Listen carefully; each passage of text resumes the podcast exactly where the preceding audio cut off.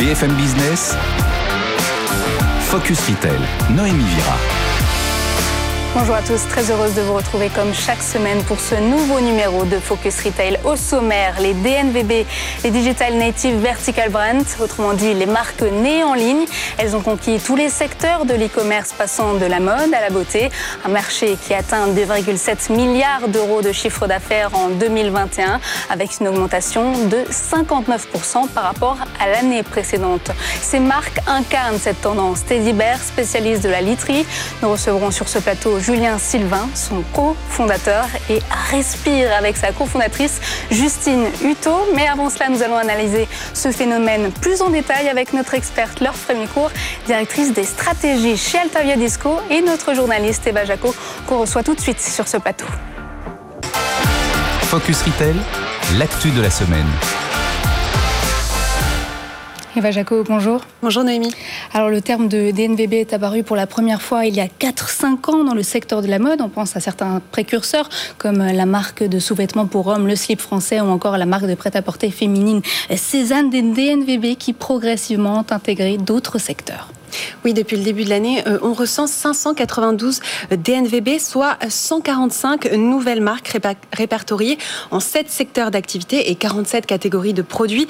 Une évolution de 32,4% en France. C'est une croissance qui se confirme euh, et s'accélère puisqu'elle était euh, de 23% l'année dernière. Quels sont les secteurs qui dominent? Alors d'abord le secteur du bien-être euh, qui est en forte croissance, plus 74% euh, par rapport à l'année dernière. Cette année on compte 128 euh, DNVB et 44 nouvelles marques. Le secteur de la maison aussi est en croissance avec une augmentation de 34% depuis le début de l'année et le secteur de l'enfance qui compte un total de 29 marques avec 13 nouvelles marques depuis le début de l'année, soit une, une évolution de 81%. 74% de croissance pour le bien-être. Quels euh, types de produits sont concernés? Alors on est passé euh, de produits euh, sexy à des produits less is more. 73% des Français sont préoccupés par l'impact sur leur santé des produits du quotidien et 88% de l'impact de ces produits sur l'environnement. Alors la cosmétique solide explose avec un taux de croissance de plus de 125%, passant de 4 marques l'an dernier à 9. Cette année, on peut euh, aussi évoquer les marques beauté et maisons écologiques et rechargeables, comme par exemple 900 Care, Watt Matters ou encore la marque en moins des consommateurs de plus en plus soucieux de l'environnement. On vient de l'évoquer, la marque Cézanne, créée en 2013 par Morgane Césalori. Cette marque de prêt-à-porter féminine connaît une expansion mondiale. Son aventure retail continue? Elle s'installe désormais à Los Angeles. Oui, baptisé euh, Résidence, ce pop-up store euh, a ouvert à Culver City en Californie pour cinq mois. Alors il s'agit d'un test avant euh, l'ouverture d'une éventuelle boutique à Los Angeles. Le magasin s'étend sur une surface de 100 mètres carrés. Alors il est fidèle à l'univers de Cézanne avec deux grands salons, des meubles en rotin, des fleurs, des plantes. C'est une ambiance à la française euh, avec des ateliers de personnalisation, euh, de sacs, de broderie et des expériences clients inspirées de euh, ce qui se fait dans les boutiques parisiennes. Oui, la marque Frenchy est également présente à Londres, New York ou encore Madrid. Une success story française qui est finalement très suivie, scrutée par les investisseurs. Oui, Cézanne compte aujourd'hui 12 points de vente euh, physiques. Alors, avec un chiffre d'affaires évalué à environ 130 millions euh, d'euros euh, l'an dernier, eh elle dispose d'une belle rentabilité. La marque est depuis quelques mois regardée par de nombreux investisseurs. JP Morgan Chase Co a d'ailleurs été mandaté pour proposer Cézanne à des acquéreurs potentiels. La saga Cézanne que nous suivrons euh, d'ailleurs de près. Passons à une autre marque, Frenchy, Balzac Paris. Après s'être offert euh, plusieurs pop-up stores éphémères, elle ouvre une boutique. Après huit ans d'existence sur Internet, elle a décidé de se confronter à sa clientèle locale.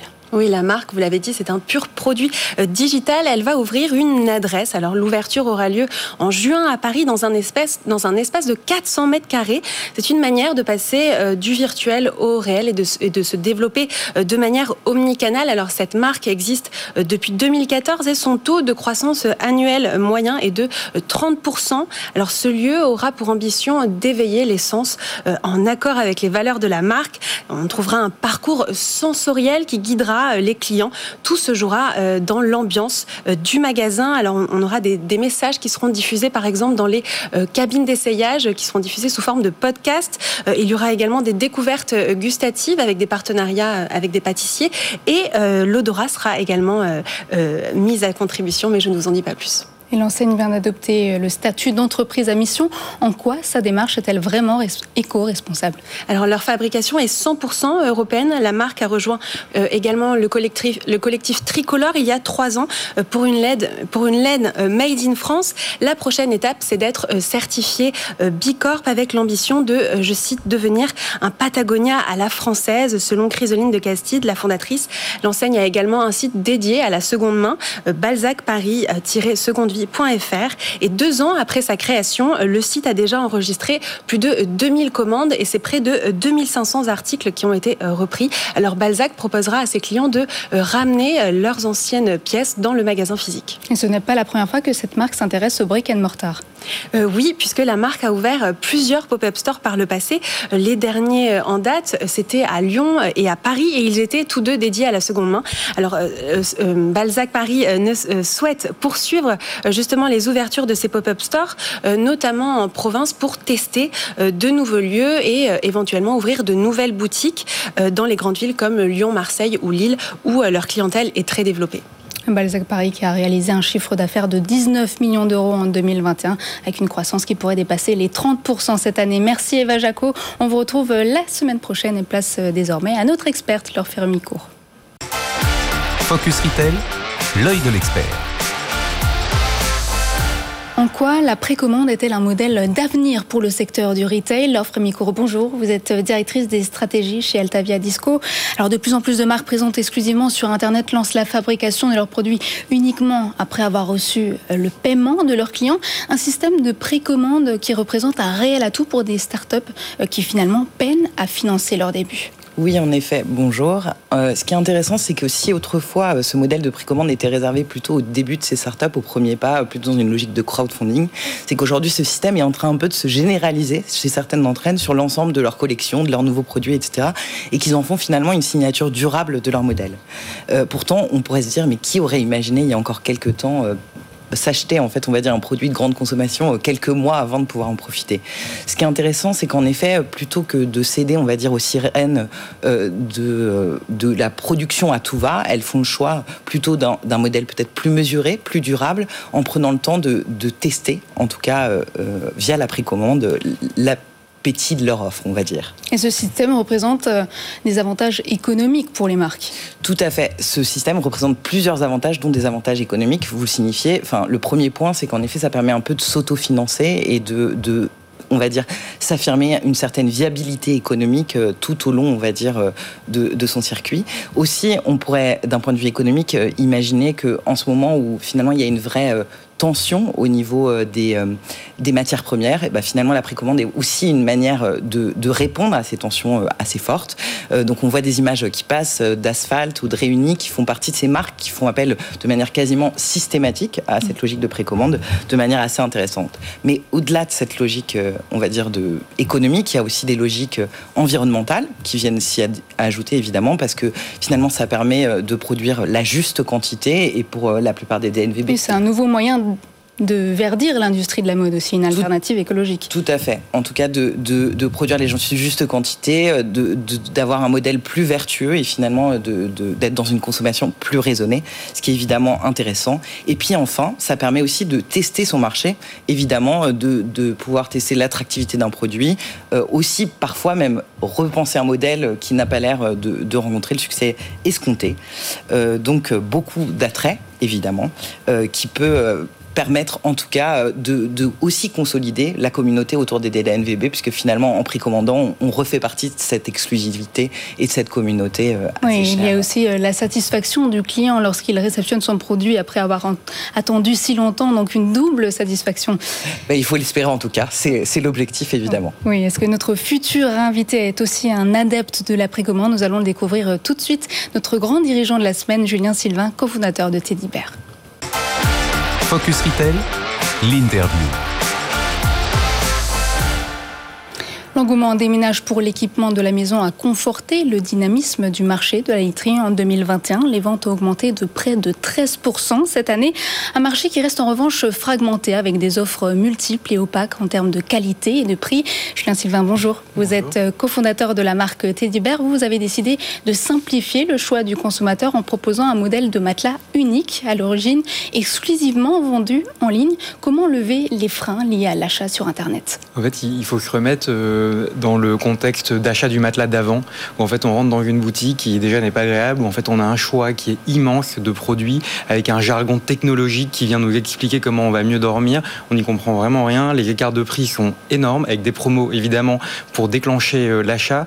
Et en fait on voit que cette expérience du matelas elle est extrêmement désagréable. En plus très souvent il faut attendre plusieurs semaines avant d'être livré de son produit, et on paye euh, un prix qui est euh, bien trop important. Nous avec Teddy ce qu'on a décidé de faire, c'est vraiment simplifier cette expérience, c'est vraiment le début du bien dormir. Acheter en confiance un produit qui est fabriqué pas loin, qui est au même prix littéralement toute l'année. On ne fait jamais de promotion, on est anti-promotion chez Teddy Et ça nous permet de vendre un rapport qualité-prix qui est imbattable, qu'on ne peut trouver nulle part ailleurs. Le principal frein euh, lié à l'achat en ligne, c'est euh, l'essayage. Vous vous proposez d'essayer vos matelas? En effet, essayer le matelas quelques secondes dans une boutique vous donnera absolument aucune indication sur la qualité du produit. Un essai de matelas, ça se fait à la maison. Et donc nous, ce qu'on propose à notre client, c'est de le livrer dans la journée à Paris, en 24-48 heures à peu près partout en France, d'essayer le produit pendant une à 100 nuits et de décider en fonction de son essai s'il veut garder le matelas ou pas. Donc aujourd'hui, on a 4% des clients qui décident de ne pas garder le matelas. Euh, c'est c'est beaucoup pour nous, c'est peu d'un point de vue euh, statistique. Donc on a vraiment un produit qui plaît à tous les dormeurs. Alors vous défendez un matelas à prix constant, euh, sans jamais proposer de sol ni de liquidation euh, saisonnière. Comment faites-vous pour gérer vos stocks d'invendus? Est-ce que vous avez recours à la précommande dont on vient de parler? Alors non, on n'utilise pas la précommande. Notre, avis sur la solde dans le matelas, c'est que ça ne peut être que factice. Les produits sont le même tout le temps, ils sont les mêmes tout le temps. Ils vont peut-être être habillés de couleurs ou d'étiquettes qui sont différentes, mais euh, il n'y a pas de révolution dans le monde du matelas. Donc en fait, les soldes ne sont là ou les promotions ne sont là que pour animer les ventes du, du commercial ou de la marque. Nous, les produits sont vendus du coup toujours au même prix. On a tous les produits en stock. Ça lisse du coup notre activité sur toute l'année. On n'a pas de gros pics de saisonnalité pendant les périodes de solde. C'est également du coup plus facile à gérer pour nous et ça a du coup moins d'impact sur l'environnement parce qu'on a moins de stockage, moins de, de pics d'activité commerciale qui peuvent être euh, nuisibles. Alors depuis 4 ans, votre marque développe un réseau de points de vente euh, physiques avec l'ouverture en 2018 de votre première boîte de nuit. Donc là, on parle de boutique, donc c'était dans le Marais à Paris et euh, plus récemment d'autres adresses donc à Lille, Lyon, encore euh, Toulouse. ma question, Julien Sylvain, est-ce que votre activité en ligne subissait un ralentissement? Pourquoi avoir décidé de se développer, de se tourner vers le brick and mortar? Est-ce que il existe un point de rupture à un certain moment donné pour les DNVB alors, il y, a, trois vraies raisons à l'ouverture de cette boutique. La, première, c'est qu'on avait de plus en plus de clients qui venaient dans nos locaux, dans nos bureaux à Paris pour essayer euh, les, matelas. Et ce qu'on a voulu, c'est de donner vraiment une, meilleure expérience assez irréductible de l'achat physique qui voulait voir et toucher le produit ou même nous rencontrer avant d'acheter le produit. Donc, on a créé cette première boîte de nuit qu'on a effectivement essaimée, qu'on va continuer à essaimer. Mais du coup, la première raison, c'est euh, développer une expérience vraiment globale pour, euh, nos clients. La deuxième, c'est effectivement euh, que euh, le, les coûts du marketing peuvent pousser certaines DNVB euh, à, développer un modèle retail, parce que les coûts du marketing sur Internet peuvent être assez importants. Et nous, effectivement, on l'a fait à un moment où bah, on trouvait que sur Internet, dans le monde physique, on avait potentiellement les moyens de créer une activité supplémentaire. et enfin, dernière raison, c'est qu'on a élargi notre gamme de produits et que les boutiques se prêtent particulièrement à l'élargissement de cette gamme de produits. Alors oui, moi j'avais plusieurs questions. Peut-être la première, elle est sur le produit, parce que évidemment au lancement, vous étiez sur cette simplification de l'offre, et donc euh, et aussi l'éco-responsabilité n'était pas un sujet dans le matelas. Aujourd'hui, vous avez lancé un nouveau matelas éco-responsable.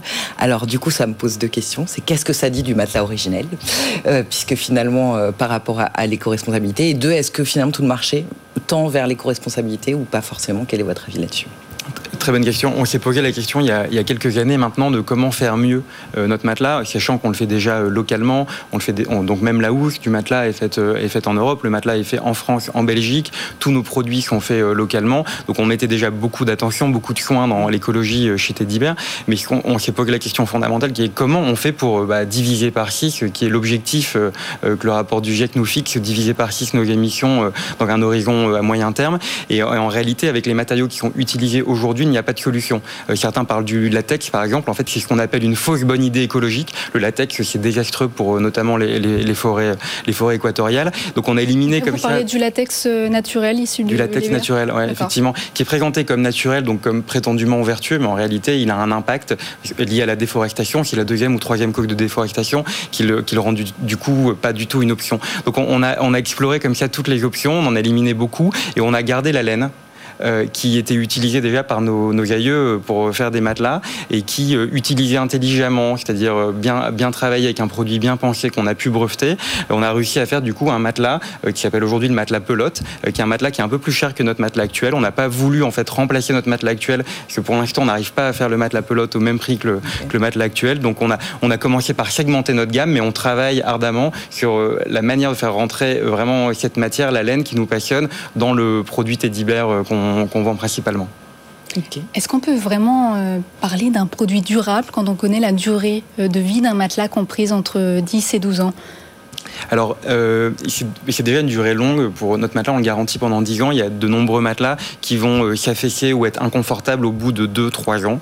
Euh, donc déjà, la qualité des mousses est le premier gage de durabilité du, du produit. Et nous, avec nos matelas qu'on garantit pendant 10 ans, déjà, on a une durée qui est plus longue que la moyenne des matelas.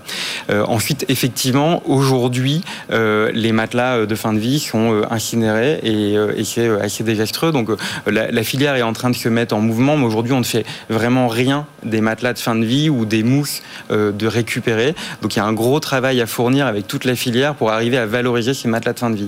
Après, faire un matelas qui puisse durer beaucoup plus longtemps, c'est très difficile avec, euh, avec la mousse. Avec la laine, toutefois, on a cette vertu que la laine est recardable, c'est-à-dire qu'on peut. quelle durée de vie pour un, matelas euh, avec la laine? Alors, le matelas en laine va s'affaisser, c'est-à-dire va devenir moins confortable plus rapidement, au bout de 7 mhm. ans, euh, vraisemblablement. Par contre, au bout de 7 ans, on peut récupérer la laine et à partir de la laine, refaire des matelas. J'aimerais qu'on parle aussi de votre système de livraison Bed in Box, donc un concept innovant apparu dans les années 2010 aux États-Unis qui consiste à compresser un matelas en, le roulant dans un carton. Qu'est-ce que cela comporte comme avantage? L'avantage, il est assez mathématique, c'est qu'on divise par 4 le volume du produit. Du coup, on divise par 2, 3 les coûts de livraison et de stockage du produit. Donc ça, c'est assez important parce qu'on arrive à rendre au client à peu près 100 euros sur le prix final du produit. Euh, c'est le premier moyen d'ailleurs qui nous permet d'avoir un rapport qualité-prix imbattable. Le deuxième, c'est qu'on réduit la gamme de produits. On a deux matelas, un matelas principal euh, Teddy Bear, alors que d'autres en ont euh, des dizaines. Donc ça nous permet vraiment de massifier la production. Et le troisième, c'est qu'on n'a pas d'intermédiaire. Donc on joue en direct. Donc le, le fait de livrer dans le carton, c'est un de nos trois piliers du rapport qualité-prix imbattable de Teddy Bear. Enfin, ma dernière question pour euh, terminer. On voit euh, euh, le secteur de la literie connectée qui se développe. Est-ce qu'un jour, on pourra voir un, découvrir un matelas connecté Teddy Bear? Alors, ça fait pas partie de notre territoire. D'un point de, enfin, personnellement, je suis convaincu y aura de plus, d'électronique on met dans le matelas, au moins bien on va dormir, parce que ça va générer euh, euh, de l'anxiété, enfin, on va développer des comportements d'anxiété autour du sommeil. Euh, nous, on est pour des produits simples, bien faits, faits pas loin, et très souvent le dormeur accuse le matelas de mauvaise qualité de sommeil, mais souvent le problème vient d'ailleurs. Merci beaucoup Julien Sylvain. Je rappelle que vous êtes cofondateur de Tidibert. Tout de suite, le chiffre de la semaine. Focus Retail, le chiffre de la semaine. On revient à notre sujet favori, lors les DNVB. En France, elles sont représentées à 44% par des femmes, un chiffre plutôt positif, même si ce n'est pas encore suffisant. Comment l'explique-t-on ce chiffre? En effet, 44% de femmes CEO, ça monte même à 70% quand on compte les cofondatrices. On pourrait contraster avec le chiffre, par exemple, de la French Tech, où on n'en coûte que 7%. Ce qui est intéressant derrière, c'est qu'on pourrait euh, donner trois raisons, finalement, à ce phénomène. La première, c'est que les sujets, en fait, on va dire, euh, les, des premières DNVB étaient plutôt euh, des objets qui étaient destinés aux femmes, que ce soit de l'habillement, de la maroquinerie, etc. Encore les accessoires, des secteurs qui sont en forte croissance dans le secteur du Exactement. Et donc, une logique, finalement, d'entrepreneuriat féminin euh, pour les femmes. En fait, derrière, ce qui nous intéresse aussi, c'est que finalement, il y a une logique un peu de care qui est à l'œuvre dans cette logique de DNVB, c'est-à-dire de ramener des produits pratiques, utiles au service d'eux, et que finalement, cette fonction du care qu'on considère souvent dans la société associée aux femmes, eh ben, elle se retrouve finalement cette fois-ci en position de force pour finalement entreprendre sur ces sujets. Enfin, c'est un entrepreneuriat de valeur et de conviction, et euh, qui a vraiment pour but de changer le monde, et je pense que c'est quelque chose qui finalement sensibilise forcément euh, ces femmes entrepreneurs. Et on passe à la pépite de la semaine, atelier particulier, leur métier, dénicheur de savoir-faire, expliquez-nous. En effet, dénicheur de savoir-faire, ça veut dire qu'ils essayent de rendre accessible finalement au plus grand nombre les savoir-faire d'ateliers, des meilleurs ateliers français et d'ailleurs. Donc cela peut être un maroquinier, un plumassier, un joaillier, tout des à métiers qu'on retrouve dans le luxe. Tout à fait, des, métiers, des choses qu'on retrouve dans le luxe, comme par exemple chez Hermès. Et leur, finalement, leur signature, c'est à la fois de proposer un produit, mais aussi de donner à voir l'atelier et finalement d'éduquer au savoir-faire qui est derrière. Cette logique, on la retrouve aussi dans leur commerce, dans leur retail, puisque finalement, ils font des pop-up stores événementiels consacrés à un savoir-faire et à un produit original, comme par exemple la lunette ou le gant. Merci Laure Frémicourt. Ne ratez pas notre start-up tout de suite. Respire. Focus Retail, le pitch. Justine Nuto, bonjour. Bonjour. Vous êtes cofondatrice de la marque Respire, une DNVB à succès. J'aimerais qu'on revienne tout d'abord sur votre parcours. Donc vous êtes une adepte du running, vous avez créé une communauté autour du sport et un jour vous avez décelé une tumeur bénigne à l'aisselle, puis vous avez analysé la composition des produits et vous en avez découvert euh, certains qui sont euh, très nocifs. Résultat, vous avez euh, créé votre premier déodorant. Résultat, près de 20 000 précommandes après seulement un mois. Comment crée-t-on une communauté comme le Respire Club alors une communauté, c'est tout un, c'est tout un sujet puisque en fait à la base donc c'est parti en effet de ma communauté qui me suivait pour euh, cette passion de la course à pied. Donc c'était que des personnes qui avaient euh, les mêmes valeurs, les mêmes envies de partage autour de ces activités euh, sportives. Et puis finalement, je me suis mise à parler d'entrepreneuriat. Et ça a pris aujourd'hui, on est dans un monde où l'entrepreneuriat parle beaucoup, un moment de la société où de plus en plus de personnes se lancent dans l'entrepreneuriat. On en parlait tout à l'heure, de plus en plus de DNVB qui se lancent chaque année. Et donc pour pour voilà, pour embarquer une communauté avec nous, il faut euh, parler de sujets qui l'intéressent. Donc pour ça, il a fallu parler de messages, donc comme l'écologie. Aujourd'hui, c'est un gros sujet. On a tous envie de consommer mieux, mais aussi de santé. Euh, quels produits sont meilleurs pour notre santé Et puis, il n'y a pas que ça, en fait, aussi de les divertir et de parler de leurs sujets du quotidien. Donc ça peut être notamment la course à pied ou des activités euh, autour du corps humain qui nous passionnent tous et qui nous font sortir de, notre vie, du travail quotidien. Et vous impliquez aussi cette communauté dans le développement de vos produits, donc plusieurs, des centaines de volontaires qui, notent vos produits et vous en avez amené sur ce plateau. Est-ce que vous pouvez nous les présenter? On a créé La Ruche, La Ruche qui est une communauté de co-créateurs, donc c'est 500 personnes ultra impliquées qui co-créent tous nos produits. Et concrètement, comment ça se passe? C'est des personnes à qui déjà on va demander quels produits souhaitent qu'on développe. Donc ça passe de la phase d'idéation à l'élaboration où en fait on leur fait tester des textures, des parfums, on leur demande ce qu'ils en pensent, quel type de packaging, est-ce que c'est plutôt du solide ou du liquide? Et puis ensuite on passe à la phase de test où on fait tester tous nos produits. Et maintenant, tous nos produits sont testés par minimum 100 personnes avant d'être lancés sur le marché. Et s'ils ne sont pas euh, notés plus de 4,5 sur 5, on ne les lance pas. Ouais, Donc, beaucoup. ça permet d'avoir uniquement, en fait, ça permet deux choses. Ça permet aujourd'hui d'avoir des produits excellents quand on les lance sur le marché et donc d'avoir un super taux de repeat derrière. Et ça permet également de construire la brand et de faire participer cette communauté, de, de créer un lien d'appartenance fort euh, avec nous. Et donc, dans notre gamme de produits, aujourd'hui, on a à la fois des produits qui sont solides, donc zéro déchet, et qui s'adressent aux personnes qui sont prêtes aujourd'hui à sauter le pas et à enlever tous les packaging de leur salle de bain. Donc, on peut parler de notre déodorant solide, qui est bio et qui est solide, mais qui est quand même tout aussi efficace, euh, qui est efficace pendant 48 heures, donc tout aussi efficace qu'un déodorant qu'on a l'habitude d'utiliser. Et puis, il y a également le shampoing solide, qui est devenu un de nos best-sellers. Donc, c'est comme un savon qu'on vient frotter sur les cheveux et qui mousse et qui, qui vient vraiment euh, laver les cheveux très facilement et qui sent et très bon. Quelle senteur pour ces produits? Celui-ci, c'est Pêche du Verger. On a lancé notre déo pêche euh, là ce mois, donc on en est très fiers. Et puis sinon, c'est que des, parfums, euh, voilà, fleurs de coton, des parfums naturels qui sont développés en France à Grasse et qui ont vraiment une petite touche originale, mais qui va plaire et qui va pas faire penser à l'aromathérapie qu'on peut souvent retrouver dans les produits euh, très naturels, très bio. On se croirait en été, Laure. euh, en effet, bah, j'avais justement une question sur la partie euh, cosmétique solide, qui est quand même un, gros sujet en fait de faire changer les comportements. Donc aujourd'hui, euh, vous comptez sur quoi en fait pour ce changement de comportement? Sur euh, sur justement vos, vos, premiers ambassadeurs ou euh, de la communication? Enfin, quels sont les moyens de faire changer les gens de comportement? Il y a nos early adopteurs, évidemment, ouais. qui sont les personnes qui nous ont fait confiance. En fait, une fois qu'ils ont découvert la marque Respire, ils ont compris qu'ils pouvaient nous faire confiance et qu'on ne lançait pas un produit sur le marché s'il ne nous plaisait pas à nous et à notre communauté La Ruche. Donc, s'il n'était pas aussi efficace, sensoriel et agréable à utiliser euh, qu'un produit industriel qu'on a l'habitude d'avoir dans sa salle de bain tous les jours depuis des années, euh, bah, en fait, ils savent maintenant qu'ils peuvent nous faire confiance. Donc on croit déjà en nos early adopteurs, et puis ensuite on croit au bouche à oreille. Et donc cette communauté La Ruche, elle va beaucoup plus loin que juste la co-création de produits. Elle est également euh, bah, porteuse du message. Ça crée énormément de bouche à oreille sur les réseaux sociaux. Il y a énormément de vidéos, euh, de contenus qui sont créés spontanément par notre communauté mmh. pour dire à quel point ils utilisent les produits et à quel point euh, ils les aiment. Donc je compte là-dessus et je compte aussi sur les autres marques parce que finalement aujourd'hui Respire, on a grandi de plus en plus. On a vendu plus de 5 millions de produits en 3 ans.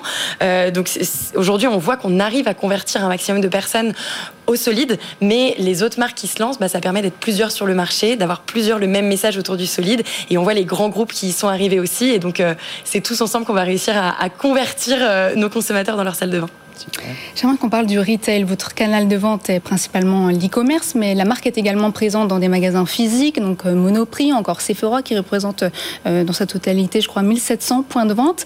À l'ère de la clean beauty, du bio, pourquoi avoir choisi la grande distribution pour un produit qui est finalement euh, naturel, vegan, avec des ingrédients bio? On a construit notre réseau de distribution avec deux buts. Le premier, c'est de pouvoir raconter notre histoire au point d'interaction avec le consommateur.